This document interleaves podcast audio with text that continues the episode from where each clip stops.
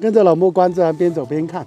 我们到了一个冷杉下面，我们发现一株非常漂亮的小黄花，它是我们虎耳草科虎耳草属，叫异叶虎耳草。为什么叫异叶？大家看这个叶片很大，跟我们之前讲的啊虎耳草属的植物，呃，那个叶片非常小，当然它也是长在沙漠，它茎也是红色的。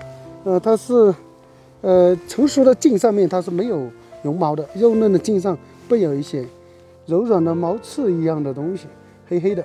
那么它的叶边缘呢，像像个扇子一样，像一种心形一样。那么它的花冠是五裂，正在花期。呃，这个授粉应该已经完成了，因为我看到雄蕊都已经脱落了。这个已经授完粉了，它是柱头是两裂的，两裂的，应该是个合生雌蕊柱。那么花草是很多，所以我们在野外看到不同的颜色。啊，当然我们在这个里面，我们也看到其他黄色的。呃，开着黄色小黄花的也是另外两个种的虎耳草。我们在这里由于太难区分，我们就不再讲，就给大家介介绍这个异叶虎耳草。那么到野外来看一看，你会发现不同花它开的颜色、它的大小以及它的一个开放的方式，呃，非常是神奇的。那么它也是这个是呃它的生存的一个生态适应性。